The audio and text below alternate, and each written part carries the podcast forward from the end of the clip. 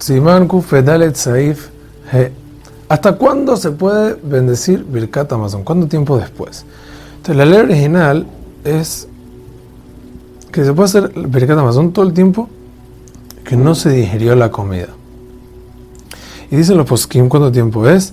Alajale hace 72 minutos. Y luego de esto ya no se bendice Birkat Amazon. A menos hay poskim que dicen que si está, sigue repleto, entonces sí puede bendecir. En caso que no pasaron 72 minutos, pero está hambriento, ya no puede decir veraja, y si quiere comer, entonces ya perdió la conexión y tiene que volver a decir la primera veraja y perdió el Birkat Hamazon.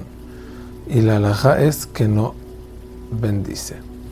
Una persona que comió pan se olvidó de bendecir y sigue lleno, aunque sí pasó un rato, sigue lleno, pero sigue lleno porque picó y comió cosas durante todo este tiempo. Entonces, si las cosas eran parte de la comida como un postre, vale, dice el Amazon, porque su comida no ha acabado.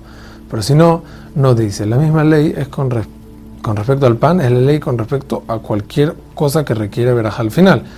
Como tomar agua, una persona que tomó agua y no bendijo en nefayot, si sigue sediento, entonces, si sigue no sediento, si sigue ya bien, entonces bendice. Si ya le agarró la sed otra vez, entonces ya no puede bendecir por el nefayot sobre lo que tomó antes. Una persona que comió y expulsó la comida, vomitó.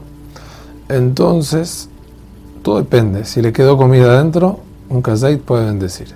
Y si no, no, tiene que tasar eso y medir. Si tiene duda, no bendice. Hazak Waruch.